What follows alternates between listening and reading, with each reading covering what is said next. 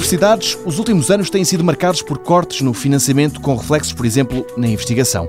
Amilcar Falcão, vice-reitor da Universidade de Coimbra, sublinha que quanto mais pequena é a universidade, pior estará. Eu creio que o grau de sofrimento das universidades na área da investigação e da inovação, penso eu, está um bocadinho dependente do tamanho, ou se quiser, do lastro das universidades. É óbvio que universidades maiores e com mais anos de vida têm maior capacidade de resistência a estas dificuldades, porque temos, digamos, eh, Coimbra é um caso, Porto, Lisboa, não é? as suas maiores, não é? e portanto penso eu têm maior capacidade de resistir.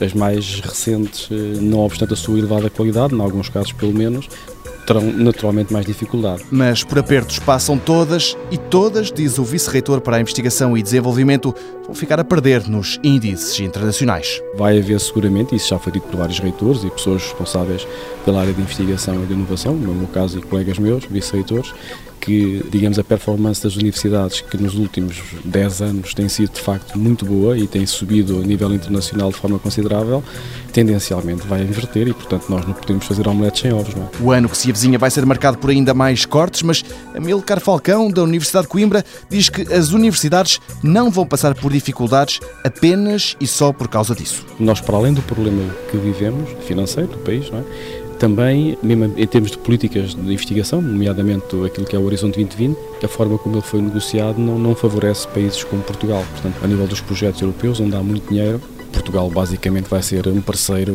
marginal, porque não tem capacidade de competir, porque são projetos muito focados na componente industrial e empresarial, e Portugal, como é óbvio, mesmo em condições normais, já não seríamos um país com grande capacidade de competir em condições de recessão. Penso que a capacidade de competir diminui dramaticamente, o que é um erro para o país porque a partir da inovação é que se pode dar a volta a isto. É? Os sublinhados e os lamentos vindos da Universidade de Coimbra, um dos principais polos da inovação feita em Portugal.